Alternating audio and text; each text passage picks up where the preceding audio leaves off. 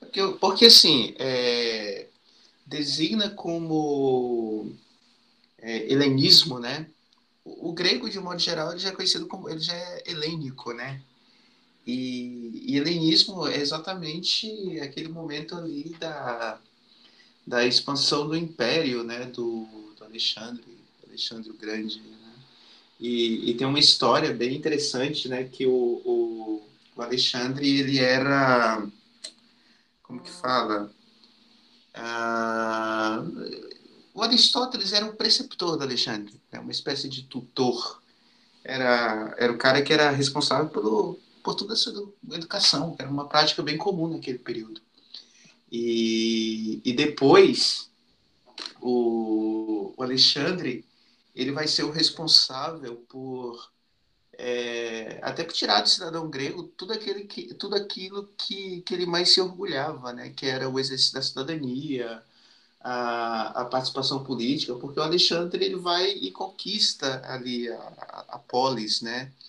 e de repente aquela, aquela cidade que até então era autônoma, independente, enfim, é, já não tem mais essa, esse poder tudo tem que ser a partir do império, tudo tem que ser reportado do império, o homem grego ele se vê ali é, exatamente sem a sua é, função principal e mais importante no caso, que é a decisão, a participação política e todas aquelas questões.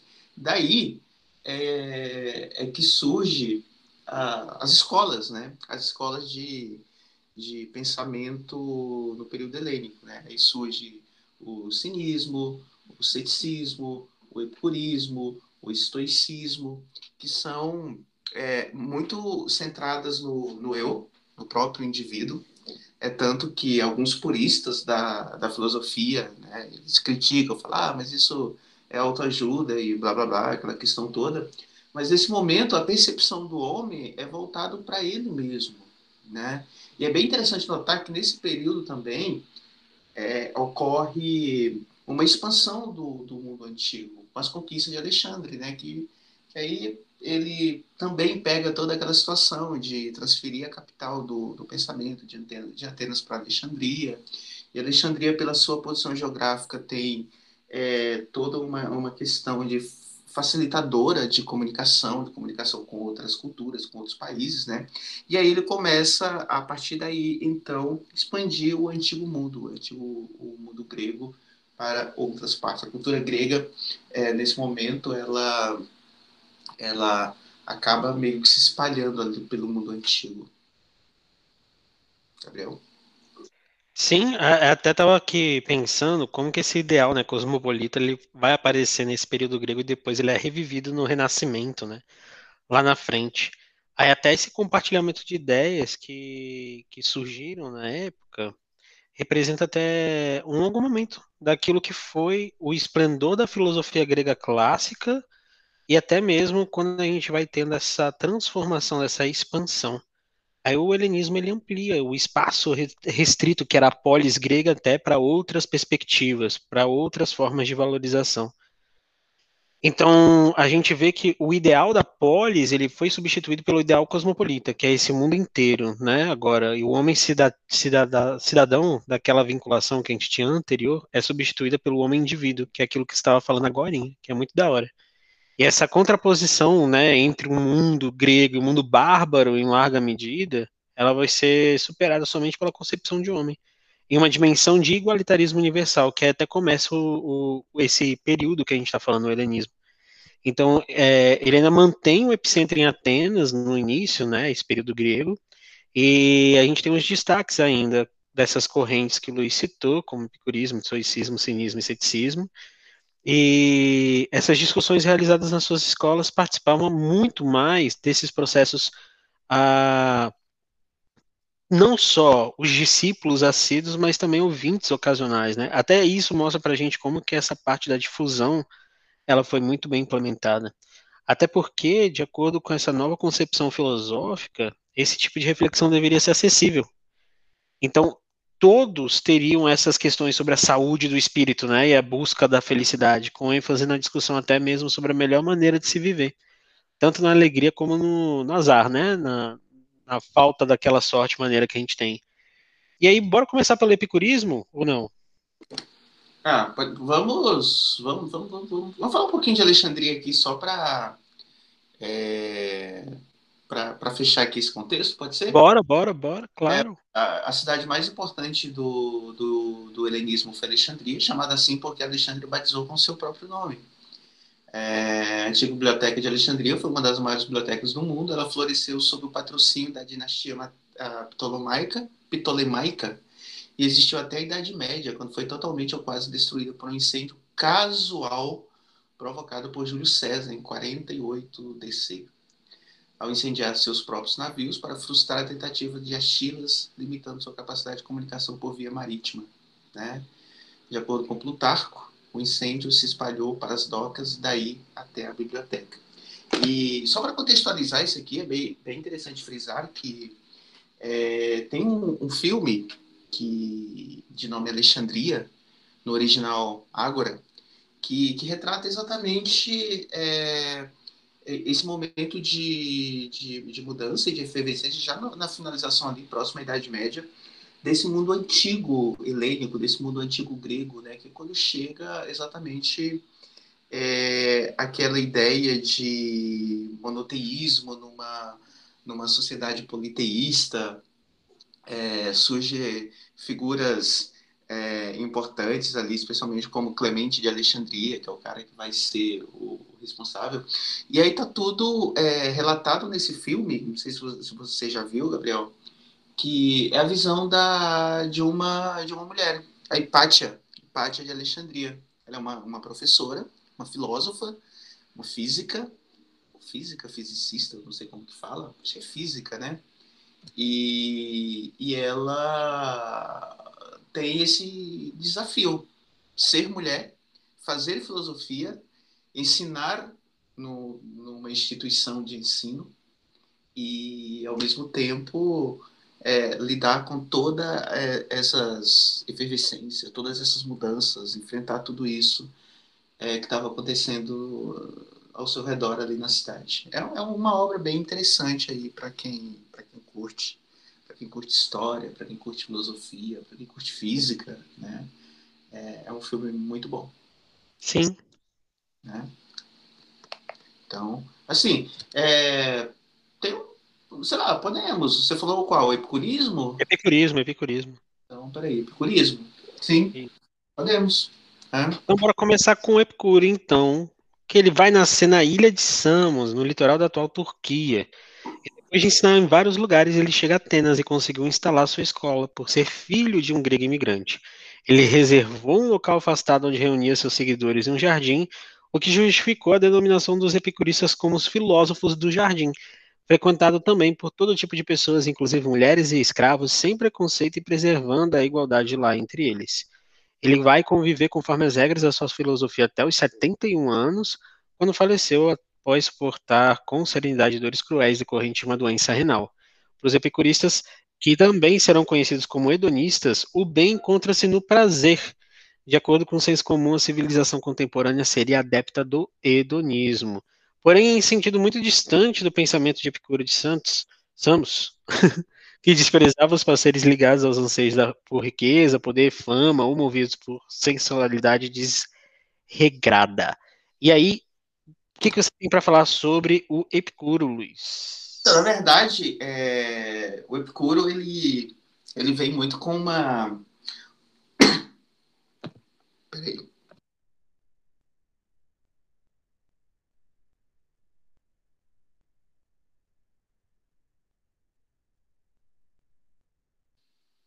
Opa, tive um probleminha aqui, voltei. É, na verdade, o, o, Epicuro, ele vem muito na numa, numa herança um tanto quanto aristotélica, né? Quando ele fala que a boa vida nesta vida, a felicidade neste mundo deve ser a nossa meta. No episódio anterior nós falamos muito nisso, falamos muito dessa dessa é, definição aristotélica de busca de toda a finalidade, a finalidade de todas as ações humanas é a busca da felicidade. Então, ah, de uma certa maneira, uh, o mote central dessa, dessas escolas está tá muito centrada uh, exatamente dentro desse de, nesse espectro, né? De uma busca para a felicidade, objetivando uma vida feliz, né? Então, é, para Epicuro, tudo aquilo que traz uma perturbação para o espírito, tudo aquilo que traz um incômodo tem que ser evitado, né? Então, ele, ele traça como meta uma, uma, uma vida, a busca de uma vida feliz, que é tudo que vale a pena nessa felicidade, e tudo aquilo que se opõe a, a essa questão tem que ser evitada, tem que ser deixado de lado. Tudo que traz uma perturbação para o espírito não vale a pena é, é seguir. Né? Então, a, a vibe dele é muito ligada dentro dessa questão de uma procura pela felicidade. Gabriel. Sim, até pega um ponto importante dessa discussão quando ele distingue os diferentes tipos de prazer, né? Os naturais e os necessários, tipo como comer e beber quando você tem fome, né, sede, ou até mesmo quando a gente está repousando. E quando a gente está cansado, e os prazeres naturais e não necessários, como cultivar amizade, saborear comida, bebida refinada, se vestir bem, né, desde que, sei lá, comedido e tudo mais, então, ainda tem os prazeres não naturais e não necessários, que até são os criticados por Epicuro, visto que até eles provocariam uma instabilidade e sofrimento. Porque, embora o prazer seja o bem primeiro e inato, igual ele fala, nem por isso a gente vai escolher qualquer prazer. A gente vai ter ocasiões que a gente vai ter que evitar muitos dos prazeres, quando eles nos advêm efeitos que mais das vezes são desagradáveis, ao passo que consideramos muitos sofrimentos preferíveis aos prazeres. Se um prazer maior até vier depois suportarmos as dores por muito tempo, né? Exatamente. E, e mais uma vez aqui, lembrando de Aristóteles ainda, é, não sei se você lembra, nós falamos muito daquela ideia do justo meio, justa medida, né? Não cometer os excessos, né? Então, assim, é, essa questão dos prazeres necessários, dos prazeres é, aqui em Epicuro, é muito aquilo que você não vai se fartar em uma coisa, porque aquilo vai cometer excessos, porque aquilo te dá prazer. Até o prazer em excesso, ele é condenado, por mais que o, que o, que o Epicuro seja aquele cara que, que vai defender uma vida prazerosa. Mas até o prazer em excesso pode ser perigoso, pode ser ruim, traz perturbação para o espírito, né? Então, tem a questão do, do prazer comedido. É aquela ideia. É, nós temos um prazer necessário aqui que, que nós fazemos no nosso cotidiano. E nós temos aquele prazer que não é tão necessário assim, mas nós também não podemos nos esbaldar nele. Temos que ter um certo controle, um certo comedimento. Né? Então, é, eu acho muito, muito bacana essa, essa teoria de, de, de Epicuro sobre essa questão aí dos prazeres, né? lá no seu jardim. Sim, não, é da hora demais. Quando a gente ainda pega essa discussão toda, até a, que a gente vai ter que alcançar né, essa, essa fórmula toda em torno do prazer e tal, acho que entra muito naquilo que você estava falando até sobre a galera confundir com autoajuda. Quando na verdade é, é uma forma de tentar entra, trazer que, por Epicuro, o prazer é o começo e o fim de uma vida feliz, né? Não é somente o início dela ou a sustentabilidade dela e tudo mais. Então, cabe ao indivíduo bastar-se, né, a si mesmo. Ele vai fazer tudo aquilo que os gregos vão chamar de, sei lá, de, de uma autarquia, que é a capacidade de uma autossuficiência, né? Exatamente. E é, é interessante dessa questão da urgência também, né? Porque é, é, quando ele fala sobre a questão da existência. Goza a vida enquanto tens, né? É muito aquela ideia de que uh, em filosofia, especialmente na filosofia existencialista, lá na frente vai falar sobre que lá o homem é sempre para a morte. É, a cada minuto que passa, nos aproximamos mais da morte. Então é aquela ideia, goza a vida enquanto a tens, porque ela a qualquer momento ela pode deixar de existir, né? E outra ideia interessante associada à vida que ah, no contexto do, do pensamento de Epicuro é muito aquela ideia de que quando ele fala que não devemos temer a morte, né? Porque sendo que a morte é a ausência de dor. Então, quando a morte chega, nós já não somos. Por que, que nós vamos temer algo que nós não somos quando ela chegar? Que quando ela chega, nós deixamos de existir, né? E é muito aquela ideia de que uh, o medo da morte, de uma certa maneira, ele paralisa as pessoas, né? As pessoas elas elas deixam de agir por medo da morte. E, e isso é muito ruim no, no processo de, de crescimento, no processo de desenvolvimento da vida e todas aquelas questões. Então, essa urgência de vida prazerosa como princípio, né, como, enfim, de tudo, é, é bem importante aqui do, dentro do pensamento de Epicuro. Sim. É? Não, perfeito. E o estoicismo? Então, o, os estoicos, né, eles... Uh, nós temos o Zenão de Sítio como o principal estoico, propõe uma vida, levar uma vida, viver uma vida de acordo com a lei racional da natureza, aconselha a indiferença, né, que é, em grego é apatheia, e em relação a tudo que é externo ao ser. O homem sábio, ele obedece à lei natural, reconhecendo-se como uma peça na grande ordem e propósito do universo devendo assim manter a serenidade perante as tragédias e coisas boas, né? Ou seja, é o, o aqui no, no, no, estoicismo nós vemos um pensamento de uma certa maneira um homem resignado, né? Tanto com as suas tragédias quanto com as suas é, conquistas, né? Com as suas é, felicidades de uma certa maneira, né? Ele tem que ter essa resignação. E, e um, um, ponto interessante que, que eu vejo aqui é exatamente essa vivência, né? Viver de acordo com a lei racional da própria natureza. Isso me lembra é, até uma fala do Baruch de Spinoza, né? aquela ideia de, do Einstein, né? quando, ele, quando ele perguntava se ele acredita em Deus, e aí ele, o Einstein fala, não, acredito no Deus de Spinoza. Lembrando que o Deus de Spinoza estava muito ligado a essa concepção aqui histórica, né, de viver de acordo com a lei da natureza, Deus é a própria natureza e por aí vai, né? E ainda dentro desse contexto histórico, né, tem aquela questão da alma, né? A alma está identificada com o princípio divino, com logos, né? Como parte de um todo ao qual pertence esse logos, o razão universal ordena todas as coisas, tudo surge a partir dele de acordo com ele.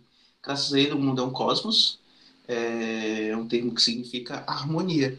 Então, aqui a gente encontra muito é, essa ideia de uma, de uma natureza que rege todo, todas as questões do, do, do, cosmos, digamos assim, é o que harmoniza tudo isso. É, é super interessante esse contexto aqui histórico. Sim, até vou seguir essa linha de raciocínio para botar alguns contrapontos ao epicurismo até porque ele vai se opor logo no início por desprezar qualquer tipo de relação de prazer, que era considerado fonte de muitos males, né, vamos dizer assim, até mesmo para alcançar a serenidade. E os históricos também defendiam que era necessário eliminar as paixões. E esse termo paixão ele vai ser utilizado muitas vezes pela gente, porque vai estar diretamente ligado, vai estar diretamente ligado aos nossos desejos, aos nossos impulsos, às nossas formas que a gente vai ter de representação para exercer aquilo que a gente quer, assim vai. E eles falaram que não apenas moderá-las, mas elas também só provocariam um, sofrimento. Então eles se afastam do epicurismo por conta disso. E até outros pontos também que marcam essa divergência é, em relação aos deuses, né, que os estoicos vão se contrapor a uma concepção panteísta da natureza que se encontra empregada da razão divina, né, e Deus também seria o corpo ah, no caso, né? Mas o mais puro dos corpos, perfeito e inteligente, e por ele se daria o ordenamento do mundo, submetido ao destino. Então, para o indivíduo, isso não significa sucumbir às forças inertes e, e, e existentes que são externas a ele, mas procurar entender em que consiste viver conforme a natureza, igual o Luiz estava falando para a gente. Então, a valorização da razão e tudo mais. Eu acho que é exatamente esse ponto que os estoicos trazem para a gente de uma forma logo de cara, e logo em seguida vem o cinismo, né, que atualmente adquire até um sentido pejorativo, que é atribuído ao indivíduo sem escrúpulos, né, hipócrita, sarcástico e assim vai. E não é bem esse significado do movimento, né, que teve lá o seu início com Antístenes, não foi, Luiz? Como é que é esse movimento do cinismo? É, o, exatamente. Eu acho bem interessante, é uma das partes mais divertidas que eu acho aqui do, do helenismo, e como nós nos apropriamos desse termo hoje em dia, ele tornou-se um tanto quanto pejorativo, quando na verdade, na época, lá em 445, 4, aí, que é o período de Antístenes, 404, ali o período de Diógenes, que é o seguidor de Antístenes, é, tinha um sentido totalmente diferente, né? Estava muito ligado a desapego, a distinção entre valores verdadeiros e o que é falso, aquela questão toda. Só um contextinho aqui interessante para como ponto de partida. O, o, Diógenes, ele, ele era o, o cara que estava ali ao sempre ao pé do, do, do Antístenes, né? E falam que o, Antístenes ele ficava muito irritado com o Diógenes sempre próximo a ele, sempre perto dele, e, ele, e o, o chegava a repelir o, o a pauladas, né? Assim, ficava batendo no cara ali o tempo todo, uma coisa tanto quanto violenta e tal. E o Diógenes, ele continuava ali o tempo todo, né? Aquela coisa é, insistente, né? Porque ele queria, ele, ele admirava e seguia aquilo tudo, né? É, muita gente é, chama filosofia do cachorro, filosofia do cão, filosofia do barril, né? Exatamente. E o interessante é que é, é muito essa ideia que o, o, cachorro, por exemplo, quanto mais você repele ele, quanto mais você tenta afastá-lo, mais ele se aproxima de você. Já, já pensou nisso, como funciona? É, obviamente, obviamente, nem todo tipo de cachorro, né? Mas tem um tipo de cachorro específico que, que, que ele tem essa espécie de atração. Tem gente que trata até violentamente de uma maneira muito errada, por sinal, que fique bem claro, né? Que, que bate, aquilo tudo, mesmo assim ele está ali próximo, resignado, né?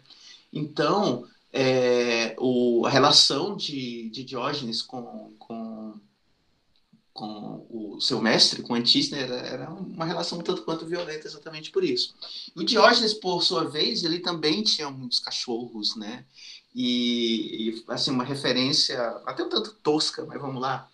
Uh, eu sempre observo que, por exemplo, pessoas é, com o mínimo possível para viver sempre tem muitos cachorros, por exemplo. Se você observar moradores de rua, eles estão sempre com cachorros ali próximo ali deles e tudo, toda uma questão. E, e é uma questão que me lembra muito esse, essa questão do cinismo. Você não tem para si e o, e o pouco que você tem, tem que compartilhar com outros. É, é exatamente a, a, essência do, do desapego, né? Do, uma vida uh, altruísta, digamos assim. Né? Mas aí vamos lá. O, tem uma imagem, uma, uma pintura bem interessante, que é o, o Diógenes, ele está ali encostado no seu barril, e chega o Alexandre, né? E o Alexandre, ele vai e pergunta pro Diógenes, o que, é que eu posso fazer por você? E o, o Diógenes, muito irritado, né, estende a mão e fala, não mentires o que não podes me dar, né? Deixes, deixe-me, deixes-me ao meu sol, né? Ou seja, o Alexandre poderia proporcionar tudo para ele, mas tudo que ele queria era exatamente aquela ideia de, de que é, tudo que bastava para ele era o sol, tudo que ele queria era o sol, né? Que olha, olha o desapego, né? Então o cinismo ele foi uma corrente fundada por um discípulo de Sócrates chamado Antístenes, cujo maior nome foi Diógenes de Sinope. É, pregava essencialmente o desapego aos bens materiais e externos. Cínico vem do termo grego clínicos, clínicos que significa como um cão, apelido este dado pelos atenienses a Diógenes.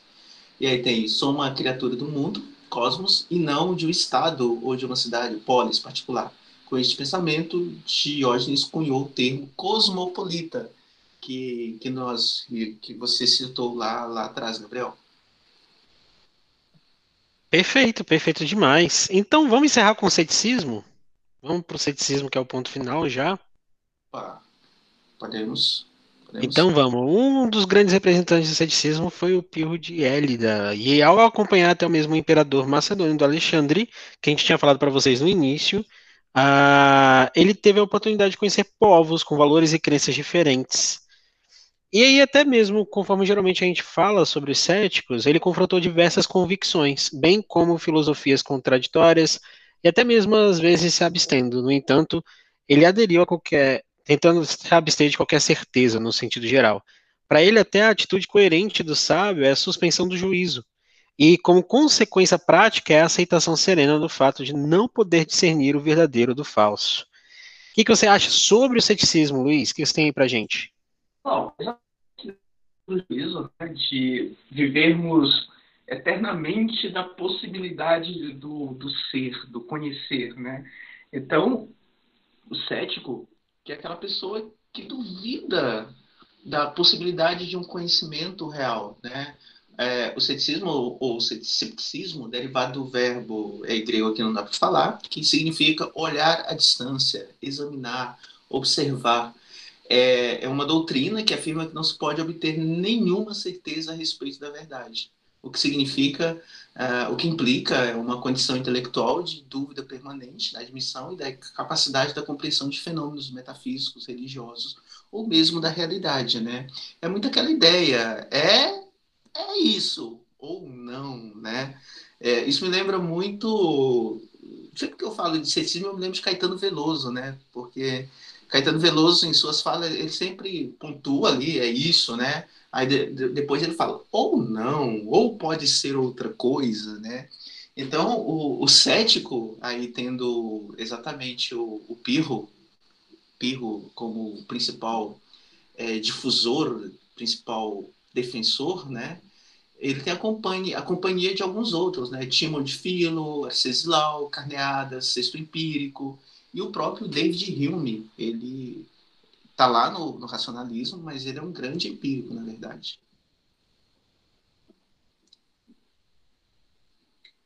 Sim. até quando a gente vai além desse aspecto mais epistemológico, né? Essa postura tem até um caráter ético. Como tudo é incerto e até mesmo, sei lá, fugaz, aqueles que se prendem às verdades indiscutíveis estão fadados à infelicidade. Até mesmo por isso que a gente pode falar que essa postura ética, assim, desse ceticismo, ela é bem relevante nos dias atuais, inclusive com as temáticas que a gente já falou sobre fake news, essas coisas todas. O não acreditar, ou questionar, ou derrubar as convicções que a gente tem são extremamente importantes no cenário atual. É, e um ponto de partida para qualquer coisa, um ponto de partida de, de, uma certa maneira, um ponto de partida cético, é, pode nos levar a outros caminhos, né? Porque é, te leva à investigação, te leva à continuidade do conhecimento, e, e isso é extremamente importante, né? O, o, o, estado de dúvida, né? Essa coisa bem até cartesiana, né? Dúvida metódica, dúvida hiperbólica, como é o ponto de partida, é, é super importante aí para o conhecimento humano, né? Se você não duvida, você não, não busca, né? Só que o, o, o, o cético é a dúvida permanente, né? Ele nunca sai da dúvida, está sempre duvidando, né? Então, é, isso é tão, tanto quanto, assim, do meu ponto de vista, um tanto quanto angustiante, né? Porque é, quando nós duvidamos, nós queremos resolver essa dúvida, né? Só que se a dúvida gera mais dúvida, aí realmente vira um troço complexo e complicado, né? Mas é, é uma doutrina é, é bem interessante o, o ceticismo. Perfeito. E acho que com isso a gente pode encerrar, né, esse episódio. A gente fez todas. Todas as quatro principais, né? Isso, as quatro principais. É o contexto histórico, né? E, assim, bem interessante. Gostei. Perfeito, gostei também. Então a gente espera vocês na próxima. Quer dizer um tchau para eles, Luiz? Tchauzinho, galera. Nos vemos. Tchauzinho. A gente volta em breve. Beijocas para todos vocês. E esse foi mais um Sessão Lufano. Beijoquinhas.